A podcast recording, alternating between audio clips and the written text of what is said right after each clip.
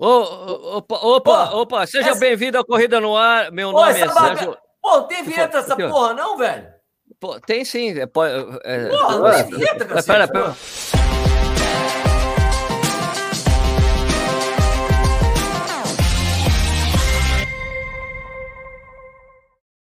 Boa noite, está começando mais um Corrida no Hora ao vivo. Hoje é 5 de agosto de 2020, são 8 horas e 31 minutos.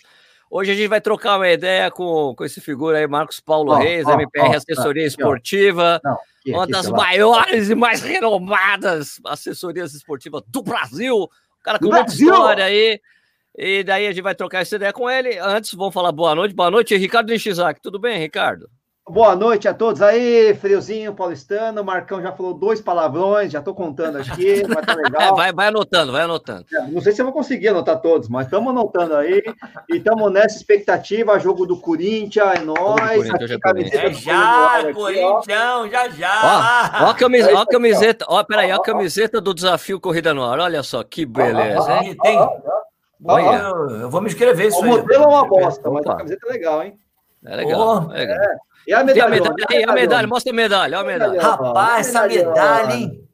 Olha aí, ó. Medalhona, bonitona. Olha essa medalha. Aqui, ó. Bonito, ó, bonito, bonito.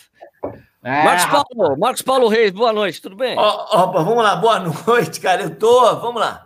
Primeira coisa, deixa eu fazer, falar o lado sério dessa parada aqui toda. Mas cara, peraí, você já vai começar? A gente é só boa noite. É, boa noite, eu ia me apresentar, boa então noite, parei. Pessoas. Fala boa noite com as pessoas aí, Marcão. Boa noite, é. Brasil! Eu ia dar uma boa noite agora. Boa noite, Sérgio. Boa noite, Nish. Agora eu posso continuar? Você me fala aí, então, como é que faz. Não, eu vou, eu vou te cortar agora, porque a gente tem que fazer o nosso marketing. Eu vou, a gente vai fazer o nosso, você vai fazer o seu. Porque você sabe, tá porque é assim, ó. Antes, da, gente é bom, começar, né, antes da gente começar esse papo aqui, Marcão, a gente tem que falar, pedir para as pessoas que estão assistindo a gente para eles falarem de onde eles estão nos, nos assistindo. Venham. Que é uma coisa muito importante, uma tradição do programa as pessoas vão falando. Enquanto as pessoas estão escrevendo nos comentários, estou falando de tal lugar, a gente vai falar da cerveja que a gente está tomando. Boa, boa, vamos lá. Jabá. É, vou começar. Jabá. É o jabá, jabá. jabá. Vou começar com a minha. A minha aqui, ó, é, é a Bruder lá de Minas que hum. os caras têm hum. mandado para a gente. A Bruder Red Lager. Eu adoro. Meu, cerveja Red Lager é comigo mesmo. Eu gosto muito, é muito boa. A Bruder ter mandado cerveja para a gente tomar aqui, ó. Olha que bonita. Olha que bonita. bonita. Vamos lá. Bonita. Vamos lá. A cerveja. Ricardo Nishizaki, qual é a cerveja que você está tomando? Ou seja, a cerveja ornou com a sua camiseta, né? Red ali, pô, tudo red bonitinho. A minha aqui, ó, Bruder também, bonitona aqui. E a cerveja é o Baixa Gastronomia, Boemia Resiste, é uma isso que é Pilsen, né? É uma Pilsen? É Pilsen, é Pilsen, é Pilsen, é Pilsen. Com, com, zero carbo, né? Com zero carbo. É, é, é uma beleza. É, tem malte, lúpulo, levedura, água e gosto. Hum. Gosto, é boa, é muito boa a cerveja. Agora o, Marcão, o Marcão tem uma novidade pra gente. Bora aí, novidade. novidade Jabá. A nação, a nação da corrida vai amar, ó. Estela sem glúten. Ah, moleque, aí, ó. Rapaz. Aí, ó. e, ó, e detalhe, Estela sem glúten, peraí, peraí, peraí, já botei. E ó, é. o copo. E ó, o copo. O copo do Fluminense. Aqui, ah, Não é possível, não é possível. Não é possível. Ah, o copo do Fluminense. Aí, hoje, um brinde a vocês. Pera aí. Um brinde, um brinde, um brinde para todo mundo. Tem que fazer um brinde na webcam. Brinde na webcam. Um brinde na webcam. Aí. Já quebrando todos os protocolos aqui já. Vai ter até VAR hoje pro Marcão aqui. Já vai ter VAR. Vai ter VAR. Nishi, de onde as pessoas estão vendo a gente aí, Nishi? Fala, fala para nós aí. Vamos lá. Vai minha, minha única chance de falar no programa hoje, porque Marcão e Sérgio Rocha já viu, né? Então aqui, ó. Curitiba na área com Marcão Ostrovski, o nosso membro do canal, hein? Quem mais aqui? É. Alexandre Soares de Oliveira, Osasco também é membro do canal. Aliás, encontrei hoje o Marcão na, na, na pista, na pista do, do Zwift. Né? Legal. Que mais? Hoje tem Bosta da Saúde, Joaçaba, Santa Catarina e Mirim. Tem um tal de Vinícius Stuck aí também, que é membro do Opa, canal. Stuck, intrigueiro da porra! intrigueiro, intrigueiro. Peraí, mais um palavrão, velho. Anotei aqui, mais um. Anotou, Pode falar à vontade, Marcão. Não tem tá, bom, tá bom, tá bom. Minha função é essa aqui. Olha, a Clima Runners na área aqui, o Mizumoto, o Jorge Ferrari Freitas, lá, que mais é, lá do Rio Grande do Sul, Itaperuna, que é a terra do Marcão, não é não, né? É Niterói, não, Niterói, né? Niterói, Niterói, Niterói. Florianópolis, é, é, que mais aqui? Barra Funda, Bezerros, em Pernambuco, Vila Monumento, São Paulo, perto aqui do, do, do Caramba, parque, quanta né? gente já? Oh, calma, tem um monte aqui. Nem tem muita gente aí, São Paulo. Acelera aí, Nish, acelera. Acelera. Brasília, Jaguariúna, Ipiranga, Unaí, em Minas Gerais, Ponta Grossa, no Paraná, Guarujá, ah, capital, Eu sei, Ponta Grossa é o Daniel. É um aluno meu de lá, vê aí. Ah! Errou, errou. A Ponta Grossa Ei. é o Carlos Miguel. Manda Carlos Miguel é Ponta Grossa aqui. errou, mas beleza. Sete errou, errou, errou, errou. Vamos lá. Porto, em Portugal, Ricardo Areias, grande Ricardo Areias, Anápolis, Goiânia, aqui São Paulo, Zona Leste, ah, os Tuque, né? Não vale. É, Chácara Clabim, é, Itajubá, Valqueire, Rio. Nossa! É, caraca, tem Campinas, tem Natal, tem Blumenau, tem Long Beach, Praia Grande, lógico, né? Chile não é, Camburi, São Sebastião, tá bom, vai, tem gente pra caramba. Tá bom, tá bom. Deus, mas tá bom. Essa é a audiência da corrida no ar. Goiânia, Natal, tá aparecendo, vai rodando. Marcão, rodando. Marcão, como você é a primeira vez que você aparece aqui, é uma vergonha, né? Depois de sete anos você aparecer aqui, né? Primeira uma vergonha ter só te convidado agora, mas é, é lógico que tem muita gente que te conhece, mas tem gente que não te conhece. Não conhece. Muita gente. Daí, detalhe, é legal, a maioria não me conhece. É, é legal seria contar, tipo, é, é, é difícil pedir para você, para você fazer resumidamente um pouco da sua carreira, da sua origem, da onde, da onde surgiu essa história, por que você veio para São Paulo, essa coisa, de Projeto Alca, Pão de Açúcar. Mas eu vou resumir, tá? Eu vou resumir. Vai lá, vai lá, é contigo. Vai, vai lá, Marcão. Agora eu vou me apresentar, eu posso? pode, pode. Vamos lá, tá tentando. Marcos Paulo Reis, prazer. Primeira coisa, Anish e Sérgio, vocês são dois queridos e quando até botei lá hoje, cara, que era um prazer estar aqui.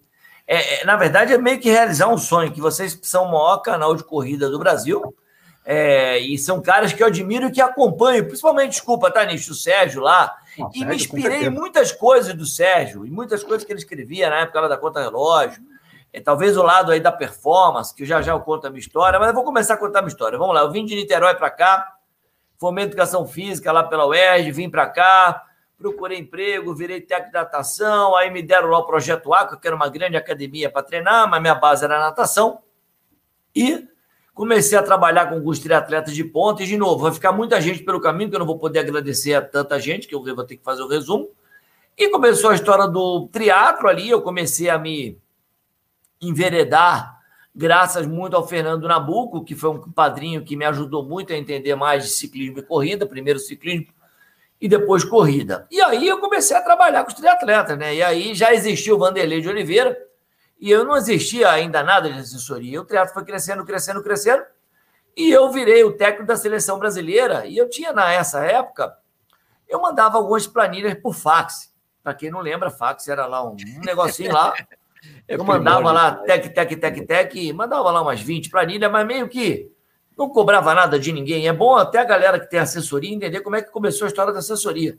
E eu ia dando para o maluco faz isso, para o maluco faz aquilo, e vai, e vai, e vai. Tipo essas pílulas de. de sabe aquelas pílulas de, de coisa de igreja?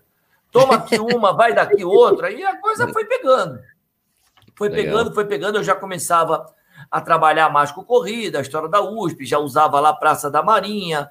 E, de repente, eu, numa viagem dessa, é, que eu já estava com a seleção brasileira de triatlo, que o técnico é importante isso. Eu fui técnico da seleção porque eu tinha mais atletas é, aptos a competir na seleção brasileira, seja nos Jogos Olímpicos de Sydney 2000. Também fui a dois Pan-Americanos.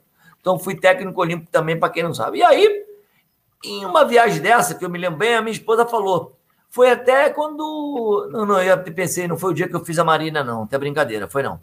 Ela falou para mim: vou abrir uma assessoria. Eu cheguei numa viagem, estava lá um escritóriozinho lá dentro do Aqua, um escritório lá montado aqui, agora é sua mesa, mas eu não deixei de ser coordenador do projeto Aqua. E de repente, eu saí do projeto Aqua, fui para o Monte Líbano, trabalhei no Atlético Monte Líbano, montei aquela academia que eles têm lá, por sinal, sou muito agradecido. E aí apareceu também o Pão de Açúcar na minha vida, que foi outro grande embalo o Vanderlei tinha feito um trabalho maravilhoso lá e chegou o Marcos Paulo e o João Paulo e a família Diniz, meio que eu me fui, fui, fui entendendo melhor a corrida né, naquela época, porque não sei se vocês lembram, quando o Pão de Açúcar foi aberto, o Pão de Açúcar Clube, aquilo assustou a todo mundo. Eu já tinha uma assessoria naquela época. Falei, agora esses caras acabaram com o mercado. E aí, mais tarde, eu fiquei lá por muitos anos. A gente levou o clube de X para 10X é, colaboradores correndo. Eu continuei no triatlo e chegou uma hora que eu comecei a sair do triatlo, comecei a dar mais atenção em IPR. E a MPR foi tomando cunho e teve dois momentos muito importantes. A contratação do Fábio, que foi um cara que era trabalhava na BPM, que trabalhava com aulos, e a contratação do Emerson, que era meu braço direito, no Pão de Açúcar. E eu não ficava sempre lá, quem ficava mais era o Emerson. E tá. aí, logo depois chegou o César e está montada a história da MPR. Então, resumindo tudo, é isso. Acho que eu consegui resumir, né? Para não ficar enchendo muito saco. Impressionante esse resumo. Agora, Olha, você pode dizer para mim, primeira, uma pergunta sobre o Cezinha? O que, que aconteceu com o César, daquele cara que ele era quando chegou e o que ele é hoje? Porque cara, o cara o César... se mudou. Ele, mudou, ele teve uma mudança total, assim, inclusive do visual, tatuado, heavy metal, não sei o que lá. Era um cara com a cleans, o cara comportado. É. o que, que você fez com ele? Eu tenho uma foto, eu tenho uma foto que virou até sticker. Depois eu vou te mandar. O César tem o um sticker dele aí. O César, cara, é um menino, era um menino. Vamos lá. É, é até uma. Minha esposa brinca sobre isso, né, o Serginho? Que todos eles foram ficando, eu não sei como é que você vê isso, um pouco louco e um pouco neurótico, graças ao Marcos Paulo. O César até fugiu um pouco disso, tá? Diria que o Fábio Emerson ficaram muito mais. Mas ele mudou eu acho que a própria vida foi mudando o César e ele cresceu muito, principalmente nessa área comercial. O César hoje é o braço da MPR comercial, é o cara que toca quase tudo e é um cara também muito antenado às redes sociais, muito mais até do que eu, né? Porque pra, eu tava tenso aqui para ver se essa bagaça ia entrar, tá? Eu perguntei se não tinha abertura, tá? Então, assim, ele, ele mudou, mas ele, o César, daquela época que você conheceu, ele já tinha feito Ironman, tá? Aquele, é, aquele jeitinho dele. E o César foi daqueles caras que chegou para mim lá, ó, quero treinar com você, cai aí na água. Eu falei, putz, quero nada porra nenhuma, dá um trabalho da porra, tá entendendo? E aí começou, o César foi meu aluno e, pô, depois fez Ironman, aí saiu um pouco, começou a ser personal, tinha uma carteira de cliente, e aí agora tá aí o César, né? Graças a Deus, é um cara que me ajuda muito, né? É um dos sócios da MPR, tem, tem um super valor, junto com o Emerson que o Fábio. Agora, resumo da história. Não é muito bom ficar muito do meu lado, tá? Porque os caras vão ficando meio, meio maluco, né? Tá entendendo? Marcão, é muita olha, pilha. Uma, uma, das coisas que eu, que eu acho que eu admiro em você é um, é um lance muito meio maluco que você tem, que eu não sei como é que você desenvolveu isso, que é a coisa de saber o nome das pessoas. É. Né? Uma coisa tipo que, que o, o Paulo Maluf tinha também. É, é, tem cara, histórias eu... do Paulo Maluf. Tem um, eu tenho uma história do Paulo Maluf que era assim, que ele chegou numa roda de um amigo, tava um amigo, tava numa festa, chegou o Paulo Maluf, ele falou, chegou assim, falou com as pessoas, qual que é o seu nome? Todo mundo fala o nome para mim? Ah, todo mundo falou o nome, ele ficou conversando com as pessoas, um, tipo uma meia hora, na hora de ir embora, ele falou tchau não sei quem, tchau isso, tchau aquilo, tchau aquilo, falou o nome de todo mundo. Uma, eu conheci você há muitos anos atrás, quando eu tava trabalhando na Contra-Relógio, daí eu tô, mas olha, esse é o Sérgio que tá trabalhando comigo. Daí você, opa, Sérgio, tudo bem? Daí, tipo, três anos depois, você conta comigo, Ô, Sérgio, tudo bem? Como é que tá a conta relógio? Eu falei, como é que o cara lembra do meu nome, esse filho da mãe? Boa, hein? É. é mas aí você vai me perguntar. Mas, de novo, eu trabalhei isso, tá? Como é que eu trabalhava isso? Eu não, eu sou o cara da. Eu não sou nem o cara da caderneta, Nish. Eu lembrava todos os telefones de cor, Nish, todos. É todos os nomes e telefones. Só que hoje é mentira eu falar que eu lembro de todos os alunos da MPR. Mas eu, Nish, eu tenho até um problema. Eu nunca tive agenda. A agenda eu fazia na cabeça do mesmo jeito que eu bato às vezes, quando eu vejo um link de alguma coisa, eu faço uma leitura meio dinâmica. Então eu acho que eu tenho uma memória que eu fui treinando. Eu tenho até o medo, né? Porque quando eu tiver por acaso alguma coisa de esquecimento, eu fico meio maluco, né? Quando eu esqueço, né, Sérgio? Tipo assim, deixei na padaria, ver se eu lembro, cara, porque vai, você vai ficando meio tenso, né, também, né? Você pode parecer brincadeira, mas, cara, como você lembra sempre e às vezes você esquece, pô, como é que eu esqueci isso? Falar nisso, Serginho, quem te mandou um beijo? É a minha filha. Sabe o que ela falou? Eu jantei com esse careca lá em Nova York, lá embaixo. Ah, sua filha demais, sua filha demais. Não, ela, ela, que falou: você vai falar com aquele careca, pai? Vou, pô, pai, você lembra que a gente comeu lá embaixo, daquela lá do Plaza? Eu e ele numa praça, ele me deu uma puta atenção, obrigado. Ela que lembrou, tá? Não, meu irmão, gente boa, sua filha, pô. Então, assim. Escuta, Marcão. Ah, não, essa memória, ela é assim, ela assim, ela é, ela é meio que assim, meio que para tudo, né, cara? Ela, é, ela, ela me ajudou a chegar até aqui, tá? essa memória me ajudou muito, tá? Marcão, é... qual que é. Você que tá puta, muitos anos no mercado aí, cara, é... meio dos primórdios, né? Eu tenho histórias do, do, do Marcão, Marcão que mora na China. Conheço. Falando que você e você Conheço pegando ônibus, caindo do ônibus, eles te ajudando. Daí você eu fez, você fez juramento, juramento de, de o vento levou. Isso nunca mais vai acontecer comigo, nunca mais.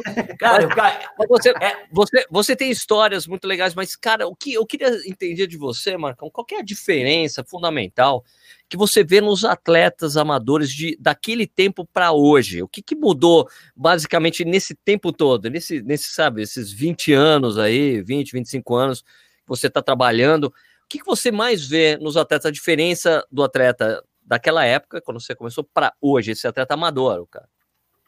Cara, pergunta boa. E eu não vou ficar no muro, não. Primeira coisa, vamos lembrar que eu estou até escrevendo um artigo sobre isso, tá, Sérgio? É, lá atrás, há 25 anos atrás, primeira coisa, não existia coisa da prova. Tinha São Silvestre, tinha a meia maratona do Rio de Janeiro e o circuito Copre. Se clarar, aí as pessoas vão falar, pô, Macão, tinha mais coisa. Mas ninguém treinava, ninguém treinava comigo para a prova. A prova é diferente. A prova era uma coisa que estava lá. E o cara meio que às vezes caía de paraquedas. A São Silvestre era muito mais um evento do que uma prova. Vou cruzar a noite correndo. Ninguém, tudo bem, fora a elite. É, as pessoas têm que entender exatamente as minhas palavras, tá? Porque eh, as pessoas treinavam, seja o triatleta e o corredor, pelo amor, pela paixão, pela evolução, por ficar rápido, por ombrar ali na pista toda terça, quarta-feira, e ir para casa, entender que ele está melhorando. E ele não tinha aquela coisa que hoje nós estamos vivendo muito um problema muito grande. E eu vejo aí o, o sinal, Sérgio, você não tem sido hipócrita em momento nenhum, você tem falado das verdades do que vão acontecer em relação às provas. Para ele não tinha que ter prova. E agora está o grande desafio, mas tem mais diferenças, tá? É, a outra coisa, né, Sérgio? Infelizmente, aquele atleta, ele tinha uma comunidade dele. A comunidade era a família dele, aquele técnico de uma assessoria de 20 alunos e mais ninguém. Então, a paixão dele pela performance talvez fosse ainda muito maior. Porque hoje você tem uma paixão, não estou falando que as pessoas não têm, mas ele tem a paixão pela performance e a paixão também pela divulgação da performance. E aí tem uma outra coisa que eu fico muito bravo. Aliás, eu nunca falei isso para ninguém. Vou falar pela primeira vez aqui. Tem coisa mais chata do que o técnico receber o link do treino depois do que o cara já postou o treino? isso não, mas isso aí é sério. Isso aí é sério, porque os caras não entendem que eu sou técnico. Sabe o que eu vou falar para ele? Você tem que mostrar o treino para os outros para depois mostrar para mim? Eu acho que eu nunca falei isso para ninguém. Então mudou. A mudança tá aí. Tá entendendo? A relação. E eu sou, Serginho, aquele cara técnico, tá? Eu não sou, eu sou formação de professor, fiz a Universidade do Estado do Rio de Janeiro, mas a minha formação, cara, eu não contei aqui, eu fui borda de piscina no canto do Rio, Niterói, fui assessor técnico de vários técnicos, grandes técnicos. Fui um cara que fui borda, de, fui aprendendo a ser técnico, fui, fui trabalhando esse carisma. Então, cara, a minha relação técnico-atleta eu tive que maturar muito, porque eu apanhava muito, porque eu era tido como mal educado, como grosso. É, você sabe bem disso. Muita gente fala, pô, Macão briga. E, pô, quem me conhece melhor sabe que eu não sou assim. Então, e, mas hoje, eu tive que mudar muito. Já mandei, Nishi. E aí, ah, pô, esse, esse bobo tá falando com orgulho. Já mandei um monte de cara embora para casa. Ó, vai embora aí hoje, amanhã eu volto amanhã. Porque hoje já não pode, já não é assim. Eu tive essa relação com atletas amadores, tá certo? Isso não é atletas, caras que caíam lá na piscina do Projeto Água. Eu falei, ah, hoje você pode ir embora para casa que não precisa nem entrar, vai, vai para casa, vai. Mas então, mudou. E essa coisa da divulgação. Então, basicamente, eu acho que é isso. É o amor. E agora, nesse momento de pandemia, eu acho que está sendo muito legal para o cara se descobrir. Cara, eu gosto dessa parada de treinar mesmo. Eu não preciso da prova. E, e aqui não é uma coisa, ah, esse cara é de uma assessoria. Não. É a hora dele sair para correr. 5, 10, e aí vem, pô, eu tenho tanta coisa para falar, porque eu lembro lá de vocês, cara. É, a paixão pelo 5, a paixão pelo 10, me lembro, do Iberê. São caras que me inspiram, você, o Tomás, o, quem trabalhava, desculpa, com você lá, cara. Que o André. O André. O André. E, pô, tá, o cara, pô, se o cara for vier para casa depois de ter feito um bom 5 mil ou um bom 10 mil, tá feito. Porque como é que o atleta treina, Nish? Ele tem uma Olimpíada e tem ali um calendário, mas ele vai para casa feliz com o resultado da sessão. Tá entendendo? A sessão de treino muda a vida do atleta. O Macão sabe disso. Aprendi muito com o Carlão. Ô, ô Sérgio, isso dessa época. Pô, Carlos, Carlos Ventura. Pô, Carlos Ventura, ele me adora. Cara, por sinal, um cara que me tratava tão bem, cara. Com tanto carinho, o Carlão, cara. Deus tenha, cara.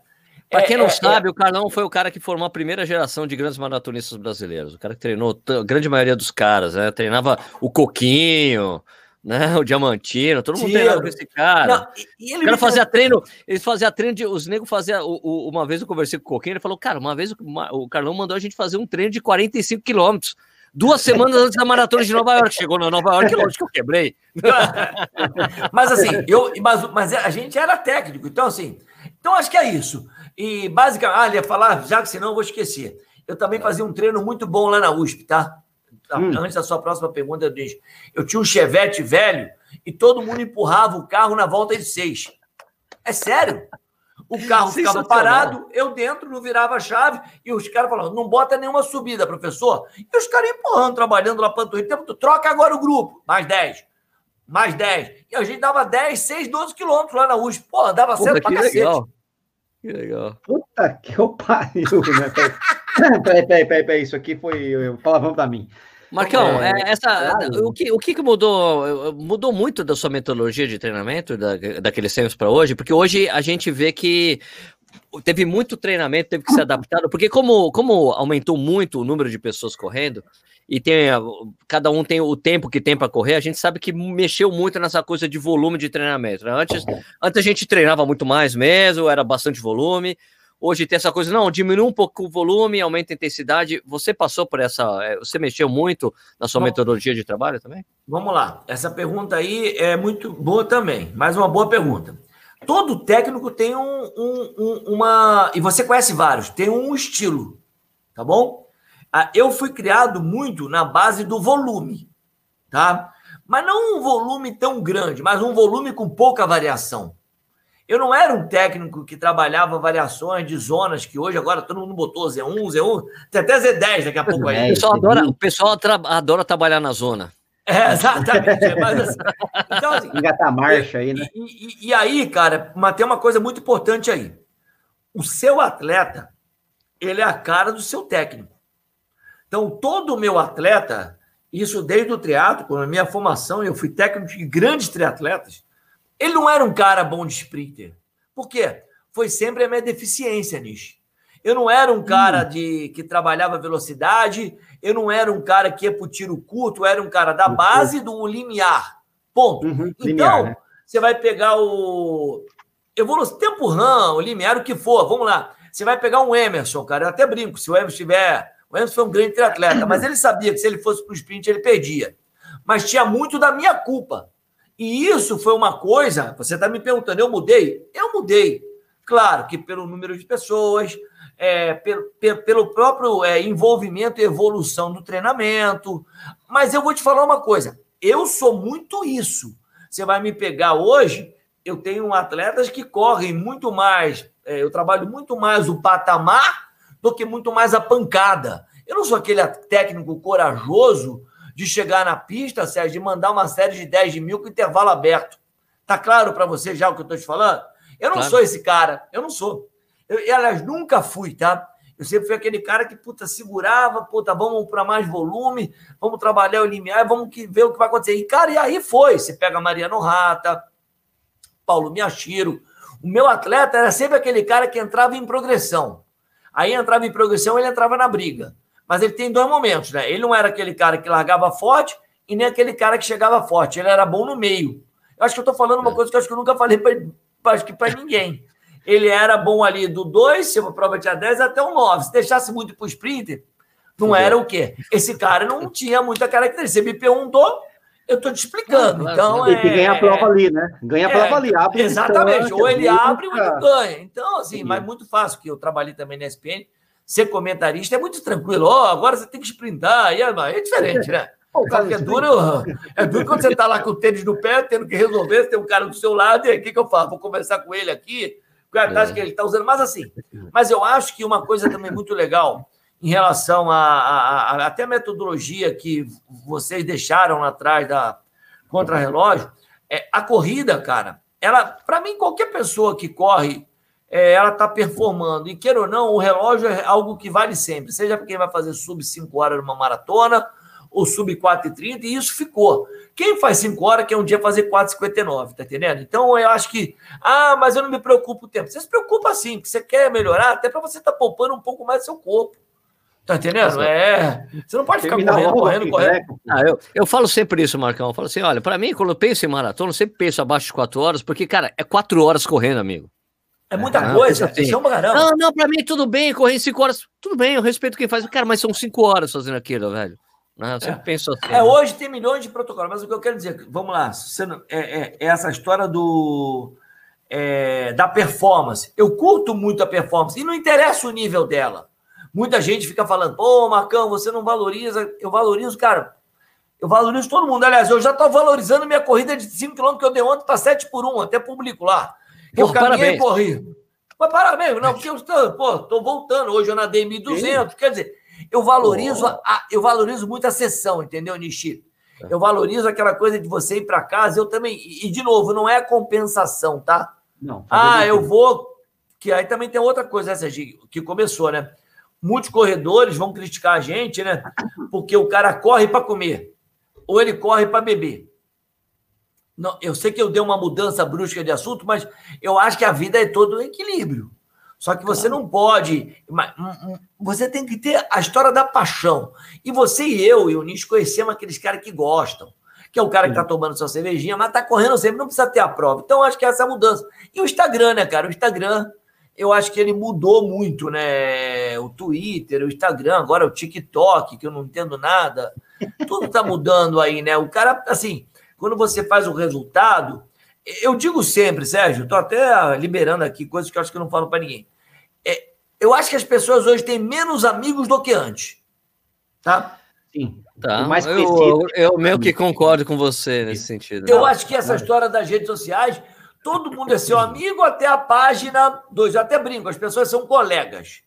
Quem tá? é seu amigo? Ele... É o cara que vai na sua casa, né? Pô. É, o seu amigo. Marcão, cara... Marcão, vou te, Marcão, vou te dizer uma coisa, Marcão, é te, te, interrompendo, te cortando, mas Pode é, cortar. Na, semana, na semana passada o Daniel, o Daniel estava aqui, né? O Daniel Chaves. Porra, esse, né? esse cara é sensacional, velho. Daniel tava aqui, daí terminou, terminou o programa, terminou o programa, a gente fechou, a gente fica trocando uma ideia e tal. Daí apareceu minha mulher aqui e tal, falou para dar oi pro Nietzsche. Daí o, o, Daniel falou uma coisa que ele já tinha falado antes para mim. Sérgio, acho o máximo que sua mulher, sua família não aparece no canal. Falei, cara, eu quero preservar minha família, por que, que eu vou mostrar minha você família? Fa... Olha, a né? minha, aí você conhece a Roberta, né? Minha filha, né? É, eu vou até, puta, falamos outra coisa que a gente talvez nunca fosse falar. Tira total. Ela né, é uma, até o pedido da própria Roberta, talvez eu até colocar. A Roberta, a Roberta não sabe nem mexer no Twitter. Ela publica coisas erradas. Então, é um pedido, e eu, eu acho que essa coisa da preservação, é, e no momento que o, pô, tá muito polarizado o mundo, né, Nishi? Sim, ou você gosta ou você não gosta. Eu até, cara, eu até hoje aqui venho até, até me, a me desculpar, não sei se eu usei o português correto, porque eu entrei numa vibe de estar tá muito radical. Então, me desculpo porque achou que eu estou radical nessa pandemia toda, mas eu tenho minha linha de pensamento. Mas, de novo, eu não quero deixar de ser colega ou amigo de ninguém por causa disso, tá? Porque eu acho que a gente não pode ficar nessa polarização. Tem pessoas que pensam de um jeito, tem outras pessoas que acham que a máscara não. Aí vai. Mas eu acho que você falou uma coisa certa. A preservação da sua família é uma puta. Você está dando uma dica muito grande. E, de novo, e na medida que você se expõe, você abre muito a sua vida. Tá entendendo? Você abre não, muito. Você tem que responder coisas da sua família para as pessoas que, per... na verdade, você pergunta... realmente não conhece. Né? Já que vocês entraram nessa seara, a pergunta que, que, me, que eu me faço sempre: será que o cara tá feliz? Porque o cara tá lá, mas ele tá filmando o que ele tá bebendo. Aí ele tá filmando o que ele tá fazendo. É, é que nem vou dar um exemplo. Quando eu vou no futebol, cara, tá todo mundo com o celular filmando. Eu sou. Cara, como é que o cara vai pegar o celular no futebol? Para mim, aquilo é uma missa. o, cara, o cara tá assistindo o jogo ou o cara tá assistindo.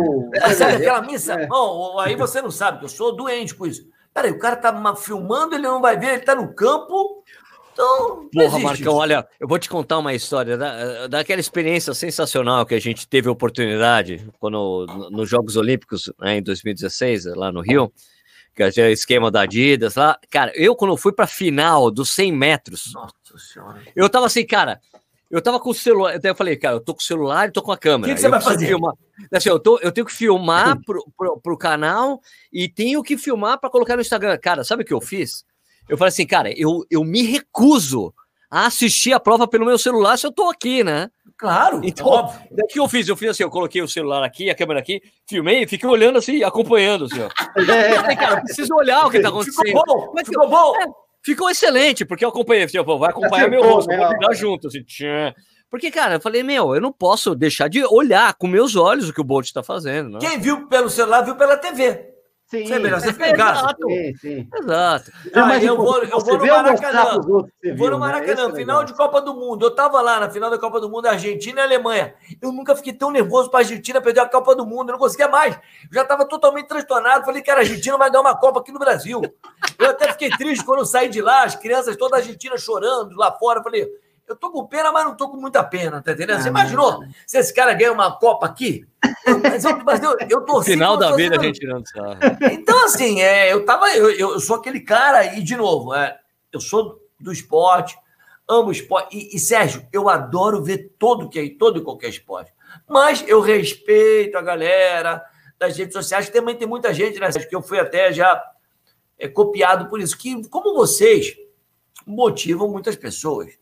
E tem muitos caras que estão aí nas redes sociais que prestam um papel muito legal, que estão ali motivando, sim, é, sim. É, é, motivando muitas pessoas. Mas depois eu tenho uma frase aqui para ler. Eu posso, peraí, vai, vai aí, faz uma pergunta que eu vou ler a frase, tá. que é um sticker, tá? Tá. É, mas, eu vou, eu vou falar uma coisa, cara, que eu acho muito legal do, do, do, trabalho que tem, que é a MPR, que eu nunca vi em nenhum outro lugar, quando você, quando eles passam a estratégia de prova. Pode falar, Marcão. É, eu não sei se eu leio ou não leio. Nunca Lê. permita que uma. Não vou ler, não vou ler, é muito pesado. Vou ler, não, vou ler, não. Vou ler. É muito pesado. Ó, tem uma coisa, tem uma coisa que eu acho muito legal. É do, do, do, esquema que, que, a, que a MPR monta para maratona dos alunos, assim, que eu nunca vi antes, que eu acho sensacional. Que é assim, que eu, eu me lembro até hoje, da primeira vez que um cara falou isso para mim. Eles falaram que é para eu ir nesse ritmo até o 32, porque depois eu vou quebrar, e daí é normal. E daí os caras, eles passam, aquela coisa que treinador passa de quilômetro por quilômetro, Isso. você vai no ritmo tal. É assim, é o ritmo, pum, e aqui você vai quebrar, então vai cair, você vai fazer é. assim. E daí, cara, um jeito muito louco de trabalhar, porque, cara, eu nunca vi isso. Porque é sempre, ó, você vai no ritmo tal até o final. O cara vai quebrar o ritmo. O cara, meu, eles trabalham com a realidade. O cara vai quebrar. Eu me lembro do Rigobelo falando assim: Sérgio, eles falaram para eu ir até 4h30, é, até o quilômetro inteiro, porque depois eu vou quebrar e daí eu faço o que eu, o que eu puder. Caralho, é, mas que o que eu mais quero é que o cara me mande e me dê um chupa, Marcos Paulo, sabe aquele coisa? Eu não quebrei. Mas o que eu quero é eu, eu tô indo por uma realidade, aí de novo, não é uma bibá, criou uma bibliografia, porque número um, eu até brinco, por que, que eu fico no 35? Porque no 30 eu ficava tomando cerveja e nada acontecia. Eu joguei minha cadeirinha lá pro 35, porque lá acontecem mais coisas. Aí sim. Lá, lá começa a ter aquela história, doeu a minha panturrilha, doía. Porque no 30 tudo vai bem. Até lá não aconteceu, pô, ali, ah, a prova tá toda. Também agora só terminar. A prova começa lá. A prova começa. A prova começa ali. Ah, porque eu quebrei, porque tanto quando eu cheguei. Eu chegava lá em São Paulo, ah, o muro tá no 30. Tem muro nenhum. Se tem algum muro, ele tá lá. Essa frase é do Alberto D'Andrea. E o Sérgio Xavier também já, não sei se ele já usou essa, chave, essa frase. A maratona é. é uma prova de 42 que dura 7 ou 6. Sim, sim, sim. Então, assim, é, é, essa frase aí é muito. Então, essa frase de, da, da, da, maratona, do ritmo, cara, o que eu mais quero é que ele acerte, tá? E eu também não quero ser o, o profeta. O nego me chama de mandinar. Tá entendendo? Eu, eu, quero, eu quero errar. Esse era o Stuck, o Stuck tá aí. Ele fala, ah. mandinar. O Stuck passou por mim no 35, só pra você ter ideia, ele é nosso melhor atleta amador tem 2,33. Eu falei, você vai quebrar. Aí ele mandou outra, mas no cu, caralho. Falei, não, você vai Aí eu falei, eu, eu olhei, você tá com uma cara meio ruim, sabe aquela coisa? Então, assim, é. é mas essa história do ritmo, a gente, e de novo, eu fico muito chateado agora, voltando para a parte muito prática. Se um técnico meu, Nish, manda um ah. ritmo muito errado, porque aí você pode criticar a assessoria. Sim. Claro. Porque aí, tá cara, você, você tá é ali, ó, peraí, esse cara aqui não tá me acompanhando. Tá entendendo? Esse cara aqui, opa, ele tá chegando, tá treinando um cara errado. Porque isso também abre muito a nossa guarda, né, Sérgio? De você tá entendendo que o cara realmente é, é, tá fazendo ali na prova. Então, eu acho que Sim. isso, cara, é o lado de você trazer um pouco a responsabilidade para você. E você me perguntou um pouco sobre o Marcos Paulo. Eu gosto muito de assumir a responsabilidade, mas tem aí uma coisa que, se você pegar um pote, um, um, vai, um lugar de lápis, tira todos os lápis.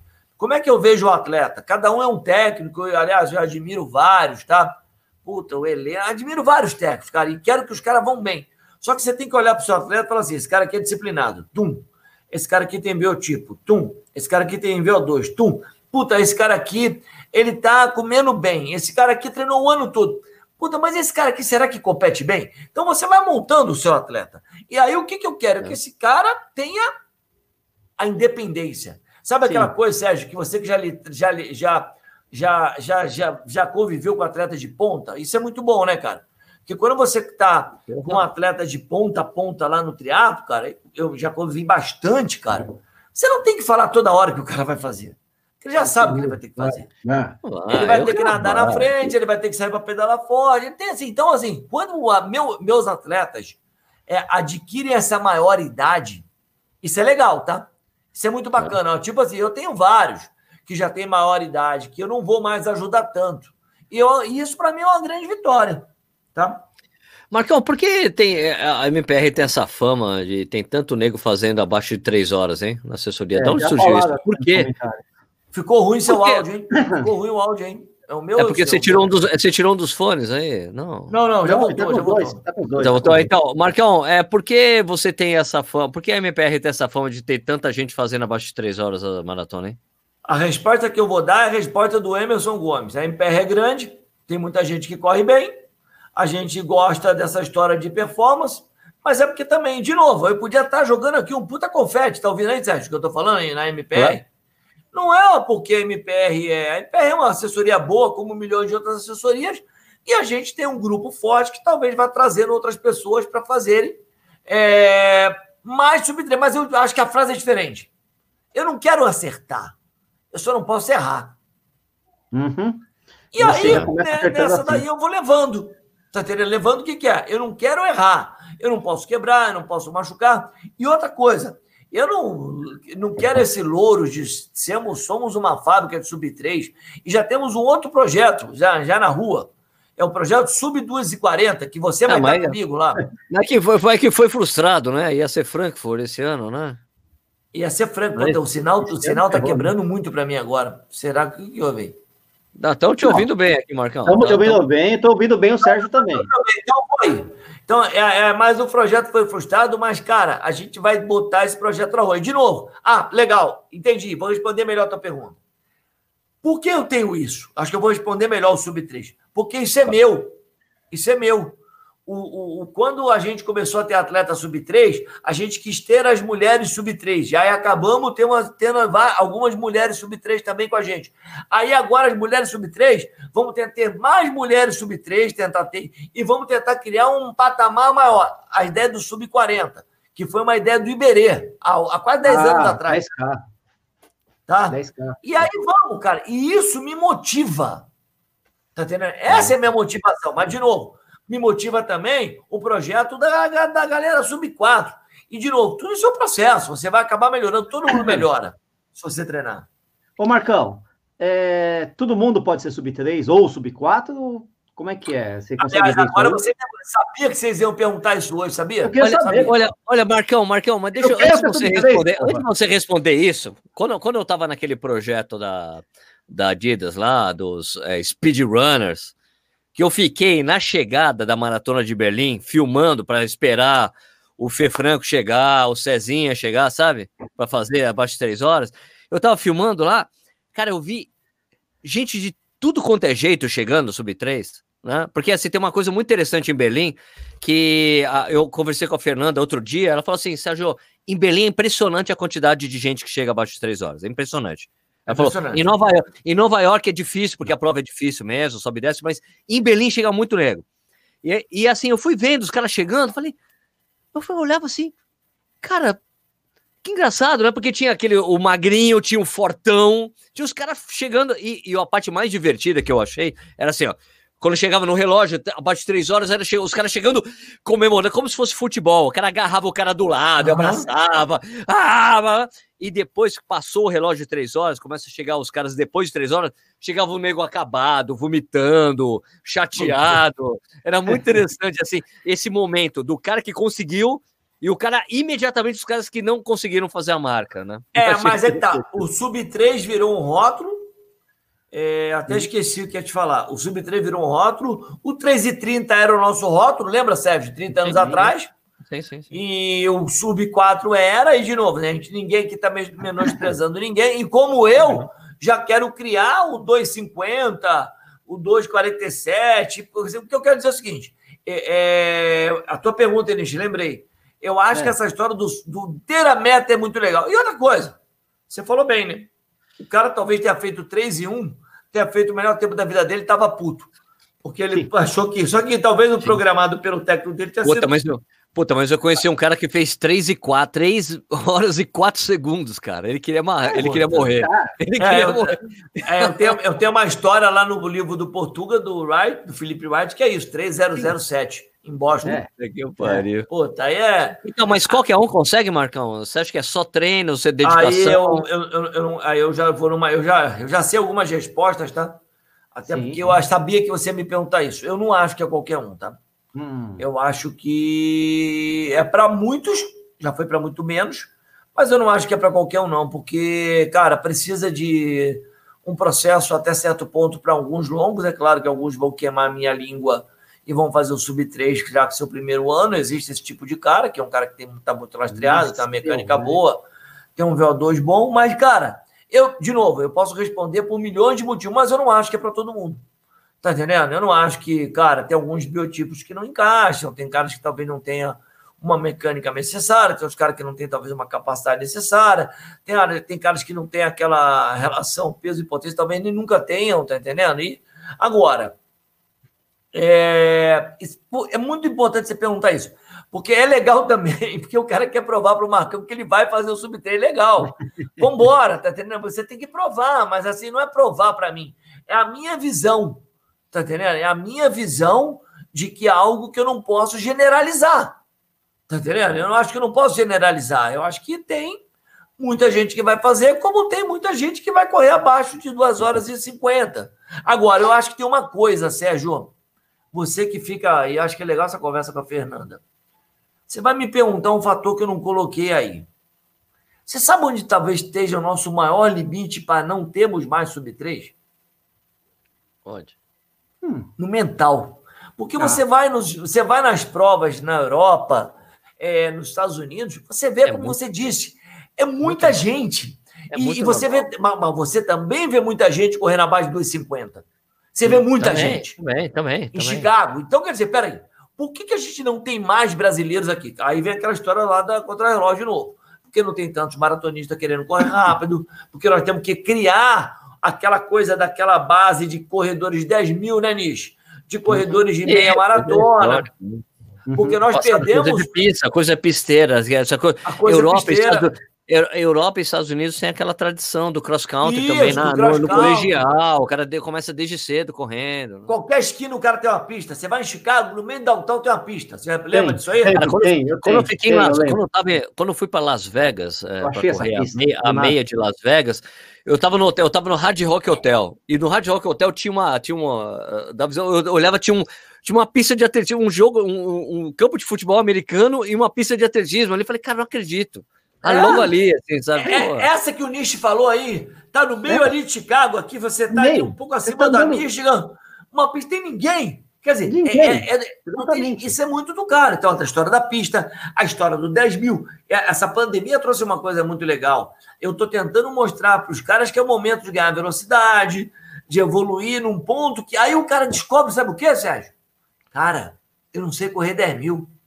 Sim. É, é, porque correr a maratona, todo mundo, ah, eu vou correr, vou sair devagar, aí vou fazer igual, aí vou manter uma prova igual. Agora, correr o 10 mil, irmão, é dor, é vomitar, é, é apagar, uhum. é ver tudo escuro, é sentir sangue na boca, tá entendendo? Aquele sangue que vem lá quando você tá correndo.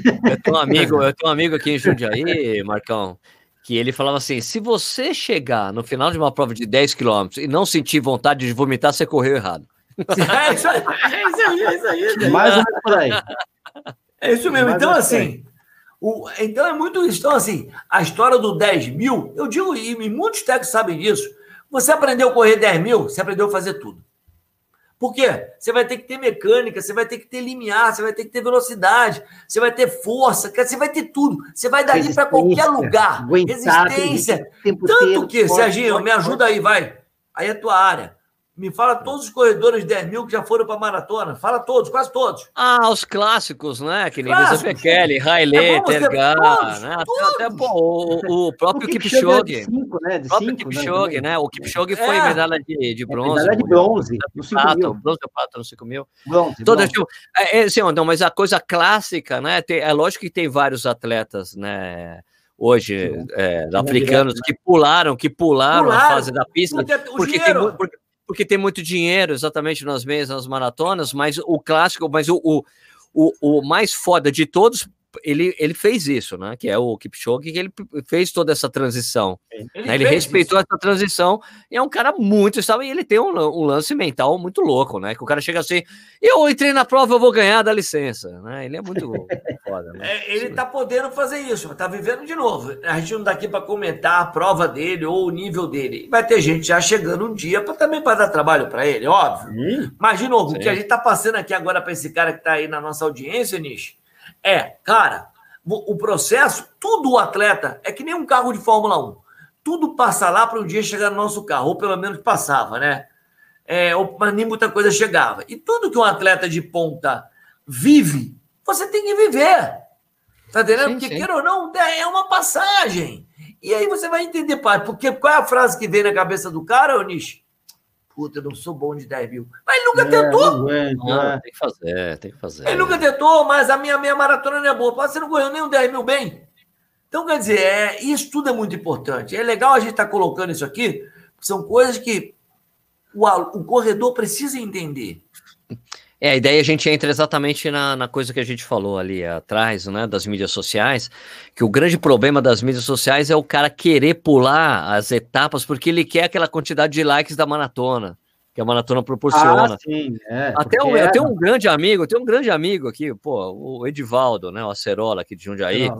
Nunca teve um treinador e tem 2,29 na maratona. O cara é olha, foda. Olha isso, né? cara. Foda. Nunca teve treinador. Nunca teve treinador tem 2,29. Né? É, e, e... Mas, tem um, mas tem um problema, né, Serginho?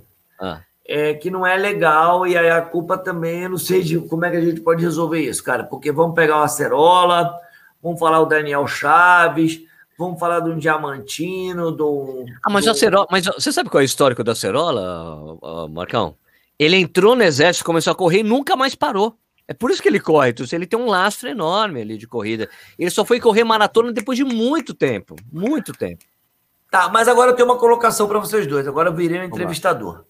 Vai, então, é, é, vamos lá. Por que, por que nós valorizamos tão poucos, nós atletas amadores, presta atenção, e o Instagram da vida, tão pouco, os grandes corredores que o Brasil tem? Pois é. Porque ele tá, ah, mas esse cara não é meu mundo. Não. Esse cara é a Ferrari do seu mundo. Porque nós. É, e aí vem a história dos likes, né, Serginho? Ah, mas você viu como é que esse cara foi bom? Porra, mas peraí. Uma coisa é ele, a outra coisa é um atleta profissional.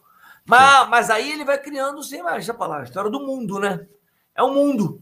É o mundo, né? Tá entendendo? É o mundo do, nosso, do nosso último grande, grande atleta é, que Marilson, né? extraordinários, o Marilson ele ainda tem um recorde brasileiro dos 10 mil, da meia. Ele só não tem da maratona porque ele deveria ter ido para Berlim antes, né?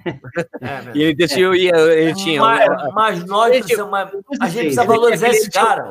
Ele tinha os lances dos cachês ali para ir para Londres e, e Nova Isso. York, e acabou decidindo por elas, entendeu?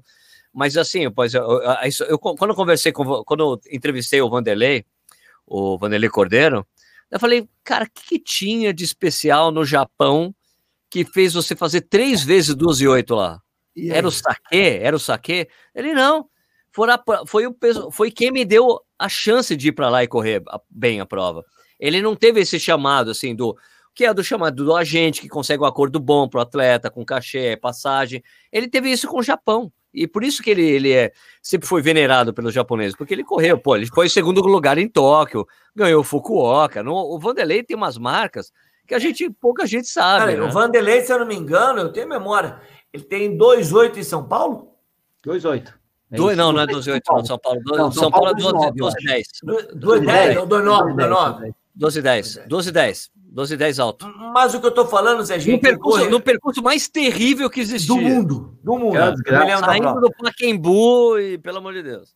Mas o que eu tô falando, Serginho, é que o, o corredor ele precisa, assim, ah, não adianta também ficar aqui dando aula. A gente precisa valorar esses caras, é muito chato isso aí. Ah, Marcão. sem dúvida, sem dúvida. A gente, a gente, eu acho que tem que valorizar o amigo tem que bater palma assim para o outro amigo. E as redes sociais ajudam muita coisa, mas a gente precisa dar. Eu, eu sou aquele cara que, quando eu, eu não conhecia bem o Daniel, cara, quando ele começou a contar a vida dele para mim, cara, eu falei, cara, eu já era fã do cara, porque, número um, um cara que já está correndo uma maratona para duas horas e. 11. 11. E 11. Você já começa a entender que o cara já não é desse mundo. Você perguntou. Então, eu acho que nós. Porque como é que o corredor coloca? Hum, não, ele é atleta profissional. Não, ele é que você. Só que ele treinou, ele tem talento, e aí responde muito da sua pergunta do Sub-3. Tá entendendo? Porque, claro que o Brasil, o mercado de corrida de rua no Brasil tá um. Até nele tem uma crise que as pessoas precisam ganhar ali o ganha-pão dele, né? Então você acaba não tendo o que? A, a, a revelação do novo talento. A gente hoje não tem. Porque hoje, hoje é muito mais dominado pelo quê? Pelo amador, né? É o grande, é o grande e, e, e, esse ídolo faz muita falta. Ele faz muita falta. Sim. Você entender sim. quem é esse cara, o Maria. Você tem uma história boa, Roberta. Estava em Nova York. Eu corri, a, a primeira que o Vanderlei ganhou, eu corri, Serginho. Corri lá em Nova York. A primeira que o Marius. O Marius, eu, tava, eu tava, o Marius ganhou, eu estava em Nova York. Aí, 2006. Aí 2006, eu, fiz, né? eu fiz três horas. Eu fiz eu fiz 3 horas e 51. Uma coisa assim. Opa. Depois, senão o nego vai lá buscar. Eu vou, vou buscar isso aí. Legal, não, aí, não aí, não, quebrei. Passei na meia, forte pra cacete, quebrei. Aí parei na Roberta, porque não tinha, acho que a MPR não tava lá. Parei pra. Quero ir ao banheiro. Então, até me lembro que eu furei um tapete, uns amigos meus, ó. Você roubou! Tá faltando um tapete, calma. Aí, aí a Roberta olhou para mim, eu com a cara, olhou, ela falou duas frases. Nossa, você tá com uma cara péssima. E o Vanderlei tá ganhando. E o Marius tá ganhando. Marius, Marius tá ganhando. Tá. Ela tava cagando pra mim. Não, o Marius vai ganhar essa merda. Ô, Mar, o Marius vai ganhar essa merda. Tá? Eu quero que você se foda, tá entendendo? É, mas é isso mesmo. Eu quero não. E ela falou assim, tipo assim, vai aí que eu tô preocupado com o Marius, cara. Isso, isso. E ela quer saber do Brasil. Eu falei, isso que é legal, né? Por quê? Ela sabe que eu não vou me, me dar muito bem que eu ia terminar lá naquele meu tempo, com todo respeito, estava mais que bom. Eu falei para ela, puta, quando... aí quando eu, quando eu cheguei no quarto, eu cheguei com aquela cara em Nova York, você chega no quarto oito horas depois, no dia seguinte, né? Quando chega, né? Até brinco. E ela olhou para mim, tipo assim, Mas o Marius ganhou! Falei, Rô, eu terminei. Ah, legal, legal, legal, vamos embora, vamos sair. não, mas o Márcio ganhou. vamos jantar, mas, mas a Roberto é assim, tá? A Roberto é assim, bom, vamos, vamos, vamos, é, ah, vamos embora, o Roberto ganhou, vamos embora, toca aí, toca aí. Pô, eu me lembro disso aí até hoje, cara. Essa história eu me lembro bem, cara. Puta. Mas é louco essa coisa, isso aí, né? Essa coisa que você falou da evolução da, da das distâncias, eu me lembro uma acabou vez... Acabou minha cerveja, de você não bebe, porque a minha já acabou. Ok, a minha... Mas a, mas a sua, a, a nossa é de, a nossa é de 600 ml, amigo. A, a, a, minha tá longe. Roberta, a minha tá longe. Vamos lá, vamos lá. Mas você ganhou, Roberta. E traz aí. Ô, Markel, uma vez, uma... tem um, um dos vídeos que eu fiz no Corrida no Ar é sobre, sobre você respeitar essa, essa progressão das distâncias, né? Para você chegar na maratona, né? E de uma conversa que eu tive com o Vanderlei, que foi meu treinador durante muito tempo, o Vanderlei de, é, de Oliveira, né? Que é assim, ó, para você correr uma maratona, você tem que ter dois anos de corrida, 10 provas de 10 km e quatro meias maratonas.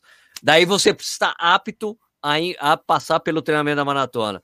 Eu falei, cara, eu, eu falei, cara, isso é tão perfeito, assim, porque você passou por todas as preparações, você acostumou o seu corpo, você acostumou tudo para você passar por aquela exigência do treinamento, para você ter uma experiência boa da maratona. Porque uma Olha coisa isso. assim, eu quero correr a maratona, ah, você consegue, mas a experiência pode não ser boa, né? O legal é que você tem uma experiência boa, claro. Mas posso falar, as assessorias todas no Brasil evoluíram muito nisso. E o calendário acabou ajudando muito o Nishi e Serginho, porque hoje você não se inscreve em qualquer maratona tipo na hora. E as assessorias todas hoje respeitam esse processo que você falou, tá? Raramente você pega uma assessoria que o cara fala lá, ó, vamos para maratona. Melhorou muito, tá, Serginho? Melhorou demais isso, tá. cara. Melhorou. Mas ainda tem muito mundo. problema. Mas tem muito problema do aluno que chega assim: olha, eu quero correr maratona. Tá, você não está pronto, não, mas eu já comprei, eu já estou inscrito, já comprei a passagem. Vai, vai, se dar mal comigo aí. Eu vou tentar destituir. puta, eu tenho, aí eu tenho umas histórias. Esse cara, esse cara aí, eu vou te dar uma. Aprendi com o Fábio Rosa. Esse cara vai te dar mais trabalho do que do que, do que aquilo que ele, né? boleto que ele paga, cara. É, exatamente. Porque, cara, é um cara que vai, você vai se preocupar, cara, e aí é o tal, de novo, vai chamar a responsabilidade para você. Não é porque ele está pagando um profissional da área de educação física que ele vai terminar a maratona, porque ele pode chegar lá fazer uma cagada e vai ser ruim para você e para ele. Sim. Então, de novo, é, e não é hipocrisia, quem me conhece sabe disso, tá? Aí, cara, esse cara vai treinar quatro vezes. Sabe o que acontecer, Sinistro? Você vai dormir, eu sou assim. Cara, e o Serginho treinando há quatro meses. Ah, mas deu certo. Pô, e tem aluno meu que sabe que eu, eu, eu já tirei da, eu já tirei da cabeça de vários. Já liguei para a administração de empresa que estava dando um pacote. Cara, não deixa ah, esse cara ir para lá. Não deixa esse maluco fazer. Júlia, já fez isso? O quê? Eu não estou mentindo, não. Eu falei, cara, não deixa fazer isso, não, não é bom. Vai dar um. E eu não posso também te contar algumas outras histórias mais pesadas. Eu falei que o cara fica de lá para você, de lá para você, te liga no meio da prova, e agora, olha a bucha que eu fui arrumar. Então, não. Não quer, procura alguém aí que vai te treinar durante. Pô, mas você não está sendo profissional. Não, tô, pelo contrário. eu estou sendo muito profissional. De é, não pegar você. Conheço treinadores que fazem isso. O cara de, de chegar, ó, oh, quero, quero correr a maratona, ter três vezes. Qual foi o último longo que você fez? Eu nunca fiz o longo. Então vai procurar o teu treinador. Eu não vou você, treinar. Você conhece gente assim, não conhece? Conhece, conhece. Mas não é, a gente, não é. Porra, e aí, cara, é, é, aí, aí apareceu aquela história, de novo, do cara que não consegue, talvez, nunca correr uma maratona rápida. Você Sim. pode entender que esse cara foi um dia mais pesado, não conseguiu evoluir tanto. Você cria um protocolo, mas esse cara já tem um histórico. Ó, já fez 5, já fez 4, 21 caminhando e correndo, já fez 5, 21 caminhando e correndo, e por aí vai. Tá entendendo? E, porra, é, tem tudo isso, cara. Ó, e vou falar mais. Cabeça, é que as né? pessoas não me conhecem, por sinal, eu quase peguei o tempo do Serginho que ele publicou hoje, que a melhor meia dele é 1,30 Eu tenho 1,32. Eu tenho 1,36 em Buenos Aires, mas acho que lá nunca tem 21, tá? Mas é que prescreveu esse meu tempo, né? Depois de cinco anos prescreve, né? Ah, o meu já acabou, já faz tempo. Então o meu então já nem existe mais. É, é, eu já, cara, eu já corri, cara, eu já corri muitas provas legais. Marcão, eu fiz na meia, eu fiz naquela meia da, na meia da Corpore. A meia da, foi 1,32 naquela meia, na meia da Corpore. Abriu, né? Aí, ó, Isso, é. já, já corri com meu filho, cara, já, já podia. Meu filho, quando fez 16 anos, eu corri a meia da Disney com ele. Aí ele descobriu que tinha 16 anos, faltando 4 quilômetros. Eu falei, agora não, você fica aqui. Você veio comigo até aqui, lá, ah, quero fazer força. Não, você vai terminar comigo. Não, porque. Seu filho da mãe. Para, filho da mãe. Falei, porra, agora que você vai querer me largar, vamos até o final. Tá entendendo? Não, mas é muito engraçado, porque quando você corre com seu filho, né, Nish? Ô, oh, pai, eu tô com uma dor aqui, você fica ali preocupado, né? Ah, não tomei isso. Mas chega na hora ali que você fala, putz, será que esse cara vai me dar trabalho aqui? Por que, que eu fui trazer meu filho para fazer prova? Putz, que dor de cabeça. Aí chega no final da prova, o cara quer estilingar. Não, quer estilingar. Eu falei, agora você vai cruzar a linha comigo. Então, puta, é... Mas a gente falou de coisas muito importantes aqui hoje, hein?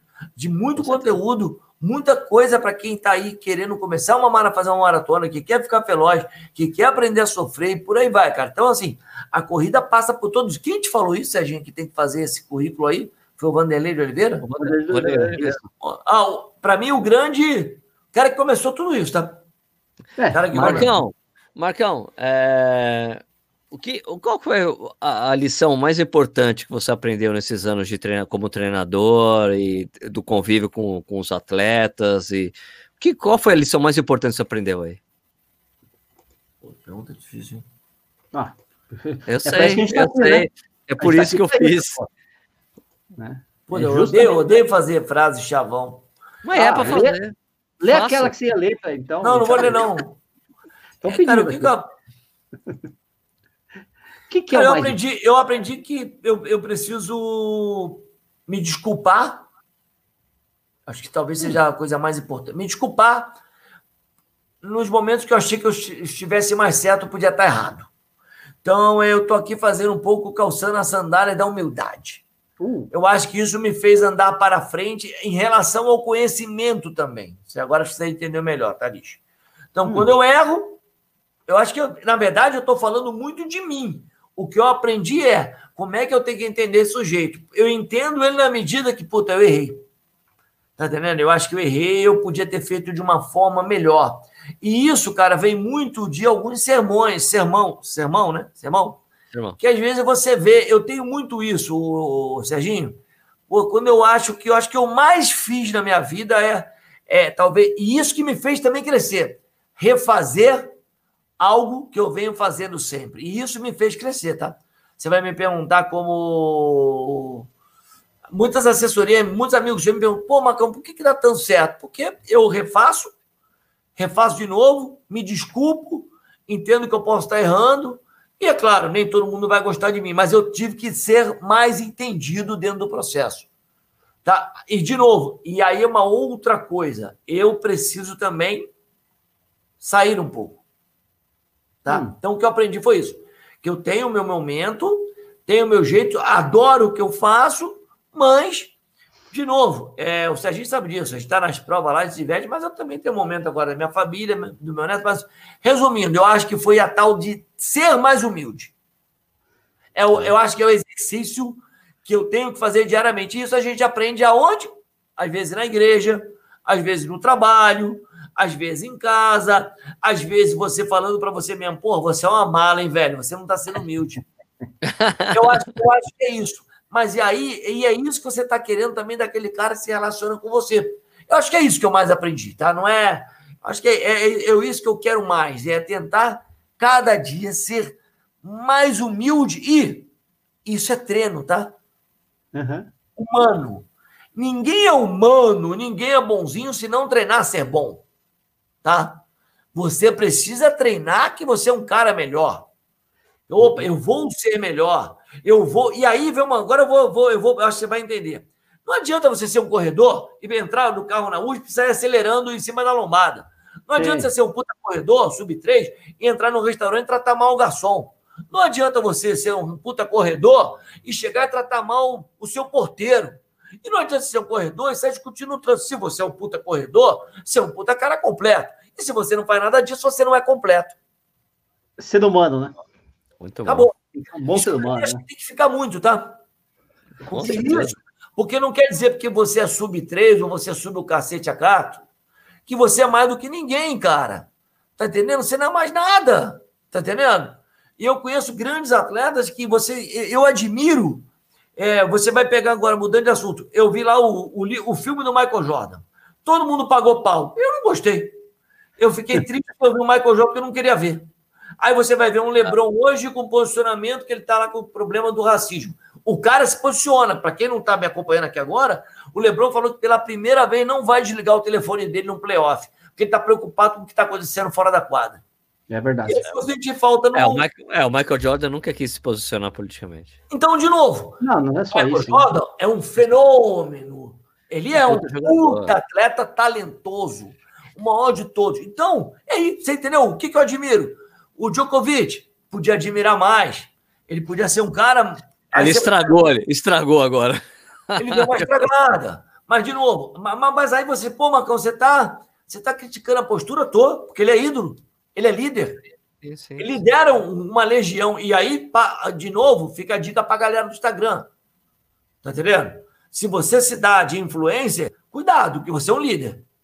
Tá entendendo? E se você tá apanhando, você, você Marcão, feito errado. Você acha que.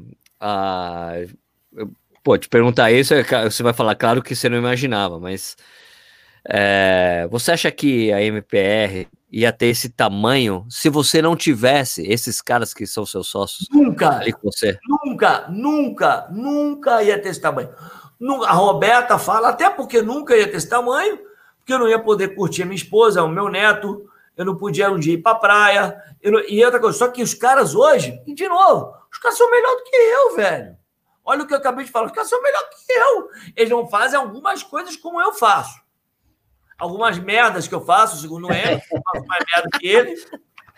Tá entendendo? Segundo ele, porque eu faço muita merda, mas assim, Cara, os caras estão ficando muito mais completo, velho. Como o teu filho, meu filho, estão vindo, os caras estão vindo completo aí. Então eu tenho que ter humildade e entender que os caras são bons. Tá entendendo? Eu não chegaria nunca aqui, nunca. Só que os caras ficam meio putos, né? Comigo, que eu falo. Tá anotando aí, Nichos? Palavrão já? Já, já tô, tô. Um, dois, três, quatro, cinco, seis, sete, tem nove já. Tá, tá, tá bom. Tá bom. Então, tá bom, tá bom, tá bom. Tá bom. O, os caras ficam meio assim, é, é, que tem, eu tenho o meu jeito. Eu, agora, você, por outro lado, eu gostaria hum. de que tivesse um cara como o Marcão, às vezes, lá, do meu jeito. Tá Doidão. Doidão. Doido. Que, cara, uma coisa eu sei, cara. Eu sei que eu tenho um certo carisma e tenho uma leitura é, para o negócio corrida, teatro. Foi, pô, ô, Serginho, de novo. Eu comecei como técnico, chão, é, fiquei ali ralando, cara. Eu fui muito técnico. Então, acho que essa leitura, porque agora acho que é importante, porque eu vivi isso aí que você falou eu passei a boda de piscina, aí eu fui estagiário, depois eu fui head coach, aí fui, fui crescendo. Muita gente não viveu nada disso, né, Serginho? Verdade. Você entendeu? Muita gente não passa por nada disso. Quando você tem a história de ser um professor. Pô, me lembro bem, cara. Eu fui professor pô, de Projeto Rondon. Você lembra disso? Projeto Rondon? Você foi professor do. Caraca! Aí, o moleque na favela, professor, vou te matar. Aí nada. É, eu vou te pegar na saída. Aí eu ficava aí, eu entrava assim, eu ia pegar o ônibus, assim, no bom sentido, opa, né? Opa. É, porque na verdade a gente trabalhava em comunidade carente e, cara, eu levava carinho para aquelas crianças. Cara, eu, eu, eu, trabalhei muito com muita criança, com muita gente. Quando eu falo vai te matar, é que, cara, eu estava na comunidade carente, eu sabia o que eu era, então eu tinha que entender o meu papel lá. E não adiantava chegar de malandro, não. Senão tá, tá, ah. aí dava mais errado. Aí era pior, né? Era pior. E era pior. Então, cara, eu fui projeto Rondon. Puta, você não tem ideia, Serginho. Fui, trabalhei corrida de rua com essa molecada toda, cara. Então, eu acho que eu tenho que agora, você depois me perguntar o que eu tenho que fazer, eu me pergunto sempre, eu acho que eu preciso me reinventar, mas talvez não seja nem nisso aqui mais, tá? Aqui, do que a gente tá falando. Talvez seja trabalhando aí uma molecada, é, levar essa molecada que faz tanto tempo que ninguém leva aí de uma comunidade carente para uma corridinha de rua, depois sair para tomar um caminho. Eu acho que talvez seja um caminho. Eu estou começando a me perguntar, porque isso eu falo na minha terapia. Se eu descobrir algumas coisas novas, você me pergunta. As performances, isso mexe muito comigo. Eu falo sempre, Serginho, quando eu acabo uma maratona, cara, eu começo, eu me emociono. Não pela vitória dos tempos, vou estar todo mundo vivo, é a primeira emoção. Tá legal? Todo mundo bem. A segunda coisa é que eu falo, puta, como, você, como eu gosto de fazer isso. A Roberta falava sempre, quando eu viajava o circuito, Nish, o circuito triatlo rodava o mundo todo. Ela falava, Má, tá na hora de você viajar. Você não tô aguentando mais você. Não, ela ia para boate, ela ia para boate toda. ela ia para boate. E porque ela sentia que era aquilo. É, eu sou muito da coisa do técnico. E, e, essa galera que a palavra técnica eu valorizo muito, odeio a palavra personal. Isso não existe. Isso não existe. Então, assim, eu valorizo essa coisa do, do, técnico, da briga, da discussão, de falar com o Serginho, mas hoje em dia mudou muita coisa, né, cara? Eu sou um professor que tento monitorar ali os caras e tenho a minha forma de ser. Mas, cara, eu tenho um puta prazer. Você imaginou, Serginho? Olha a saudade hoje. Hoje tá dando uma puta saudade do quê? Puta, eu lá no 35. Você não tem uma história boa do 35. Tem uma história boa do 35 muito boa. Olha, estou falando tudo. Tem um aluno meu, que eu estava lá em Berlim, em frente à Adidas, fico 35, né? Aí estava uma chuva, ele terminou para três horas. Aí ele voltou, me viu lá de guarda-chuva esperando os caras, né? Uhum. Ele olhou para mim. Rapaz, você é bom mesmo, hein? Aqui com essa chuva, meu irmão. Essa chuva, com essa lua. Vai para casa. Eu falei, não, cara, isso aqui é meu trabalho, eu curto, eu gosto. E tudo acontece muito rápido. Então, cara, é, eu, tenho muito, eu tenho muito prazer nisso. E principalmente nisso. Ali, Serginho, você não tem ideia, cara, essa história de ter prova, ficar vigiando agora. O tesão dessa história do app agora é saber o que está acontecendo com o cara, né? Só que você sabe que eu tenho uma mandinga, né? eu não vejo, eu, eu não vejo porque você vai me falar como é que meu aluno foi, é questão de tempo chegar para mim. Ah, ah entendi. Porque dá azar. Tem duas coisas que dão azar. olhar o tempo de atleta em prova e guardar recorde para minha mãe ver lá em Niterói. Nunca fiz isso. Aí minha mãe fala: pô, filho, não, mãe, isso nunca deu certo. Mãe, vamos assim. Tá indo, tá indo. Vou dizer uma coisa interessante que aconteceu comigo com o Marcão, acho que foi em Porto Alegre, eu não lembro o ano, que ele estava lá no 35 Porto Alegre, sei lá, deve ser isso. Eu cheguei, e aí, Marcão, beleza? Eu parei para tomar uma coca, né? Que eu sempre filo a Coca-Cola do Marcão. Daí ele chegou assim para mim: oh, Você quer ficar aqui trabalhando para mim? Oh, vou terminar a prova, você tá louco? eu não sentindo isso, quer ficar aqui trabalhando para mim? Tá louco, eu vou terminar. Não, porque tem os caras que começam a conversar também, sabe? Aqueles caras que começam a contar o que aconteceu na prova. Você, ó, tô tirando uma dor aqui na canela. Eu falei, amigo, você não tem que contemporizar comigo agora aqui. Você tem que terminar essa porra, essa prova aí. Você tem que terminar essa prova aí. Tem sete ainda, é, caraca. É, né? tem, tem uma história aí também. Eu tive síndrome do pânico, né? Tá. É. Tive, estou melhorando e, graças a Deus, me mediquei, fiz um tratamento. Isso é uma coisa que eu gosto de sempre falar, que todo mundo acha o Marcão, Marcão, Fortão, não tem nada disso. E eu fui para Londres, que eu fiz 4,17, tá, Nish? Uhum. Quando eu fiz 50 anos, faz seis anos. Cara, eu, eu tava em pânico e levei meu filho, né? Cara, tipo assim, é bom, essa história é muito boa.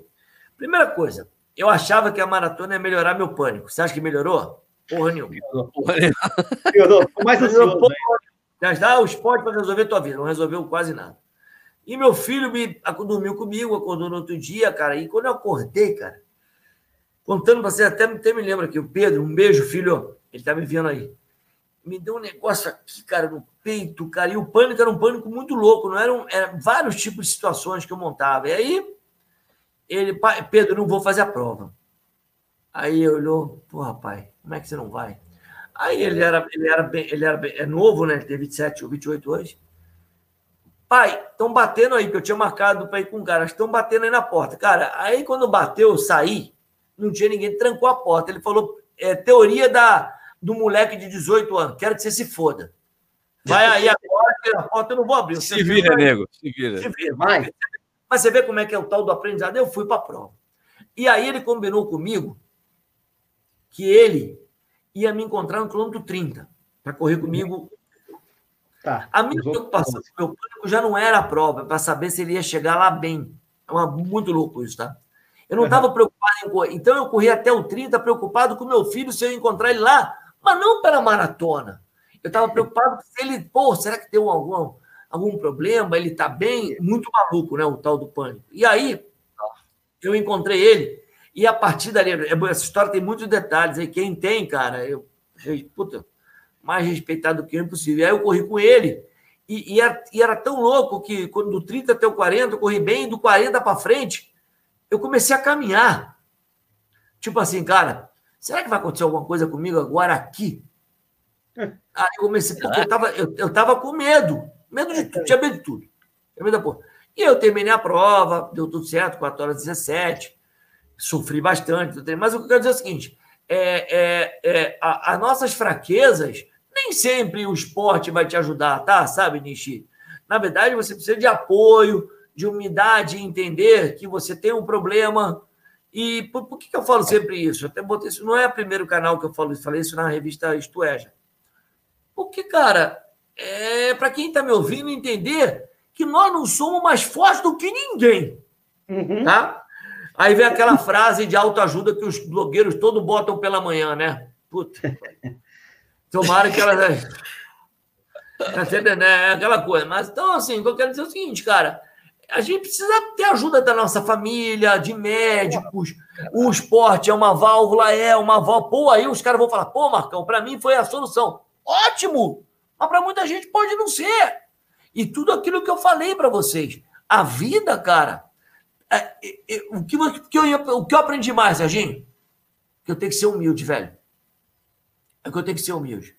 E isso, cara, é, é o nosso policiamento diário. E quando eu encontro você, o Nish, cara, porra, eu. Cara, será que eu não cumpri? Pô, hoje eu tava aqui, Sérgio, eu desci para nadar. Um cara falou comigo que a piscina agora tem horário. Cara, tá, ele tava com o professor. Eu, cara, eu acho que eu não cumprimentei o professor do cara. Parei. Então, assim, você. É, então. Você, você não pode ter É, de novo, isso, isso não é que você está obri se obrigando. Isso tem que ser, ser seu.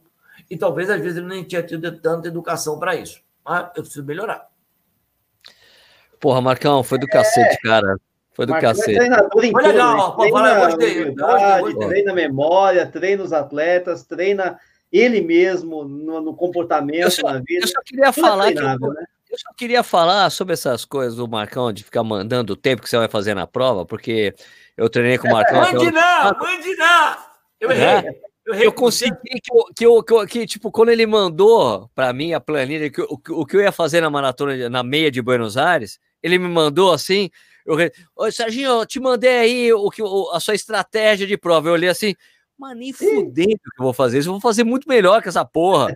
Pô, você vai fazer em 42? Não, vou fazer abaixo de 40, filha da mãe. Deu quanto? Mas aí não vale. Você é para corredor 87, deu 87. É corredor formado que é, o Marcos é que eu bem. É que eu passei, é que eu passei por você lá no subindo o viaduto, lá, o lugar que você ali, tá tirando. É. Chupa, Max Paulo! É o que eu mais quero, que todo mundo mande é, um chupa, Max Paulo. Aí, ó, né? eu acho que foi um dos bate-papos mais legais, claro, vários já foram legais, mas hoje eu acho que eu falei muita coisa, espero que todo mundo tenha gostado, puta, e vocês, é, admiro, é, cara, gosto, vejo, já já tá começando o jogo do Coringão, calma que tá acabando, não, já tá, tá, já gente? Tá rolando. Já tá, rolando, pelo amor de Deus. Tá louco, eu tô vendo o jogo. Você tá louco? Aí, tá de brincadeira, né, meu irmão? Eu adoro o Marcão, mas eu tô acompanhando o jogo aqui também. Vou mandar um abraço pros caras aqui, ó. Natal, Ponta Grossa, Teresina, São Paulo, todo mundo que está em casa na pandemia, espero que todo mundo esteja bem. Recife, São Luís, é, Campinas, Cara, onde eu tenho atleta? No Brasil todo. E, puta, graças a vocês, vocês sempre estão aí me ajudando. Ó, galera, espero que vocês estejam bem. Um beijo no coração. Obrigado por estarem comigo aqui. Os que são meus alunos, que não são meus alunos. E se um dia eu tratei algum de vocês mal, desculpa. Tá bom? Pessoal, cara, eu queria agradecer a audiência de todo mundo. O Marcão foi demais. Muito obrigado por você ter esse tempo para falar com a gente. Nichê, boa noite, hein, Nichê? Valeu. Não, então vou falar só uma última coisa aqui. O melhor aí, comentário claro. que resume o Marcos Paulo aqui é o Leonardo Bortoluzzi. Opa. O cara não cala a boca, mas tem conteúdo. Tá muito boa essa live. muito é isso bom, aí, pô. Marcão, muito obrigado, mano. Muito obrigado mesmo, cara. Foi é, eu sou seu fã, Anísio, sou seu fã. Um beijo no seu filho, Nistinho. Um beijo nos seus filhos também. Um também. beijo para todo mundo de Jundiaí também. Um beijo pro Brasil. Tchau. Então, Alô, Marcão, um beijo para você, um beijo para tua mulher e para tua filha sensacional, para teu um filho beijo, também obrigado. que eu conheço. Pessoal, obrigado pela audiência. A gente volta na semana que vem com mais um Corrida no Ar ao Vivo, às oito e meia da noite, às quarta-feiras, beleza? Isso aqui também vira um podcast. Você pode escutar esse papo também pelo podcast Corrida no Ar. Ok? Nish, valeu. Marcão, valeu. Vou fazer o end broadcast aqui para fechar a transmissão. Assim, ó.